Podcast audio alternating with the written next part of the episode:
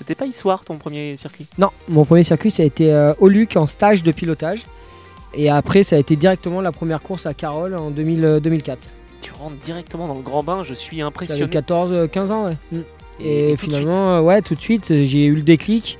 Je pense aussi par rapport à tout ce que tu as, cité avant, avec la, gymnastique, j'ai eu le motocross, j'ai fait un peu de motocross au début, ensuite le karting, et euh, finalement j'ai trouvé ma voie le jour où je suis monté sur une moto. Ce que j'ai trouvé bien dans ce sport, c'est que finalement on arrive à faire quand même pas mal la différence. Euh, les pilotes arrivent à faire la différence, parce que c'est quand même un, sport euh, risqué. où bah, automatiquement les, pilotes aussi prennent plus ou moins de risques. Et puis finalement le talent, j'arrive, je pense, surtout sur les premières catégories, les premières, les premières années, on arrive à faire plus euh, la différence. Et ça se voit, un pilote rapide, même s'il a une mauvaise moto, finalement euh, tu le vois, ça, ça saute aux yeux. Et donc ça veut dire que euh, bah, ce pilote-là, il a sûrement un truc derrière. Donc tu as commencé 2004 à- en Junior Cup en 125, donc avec Honda.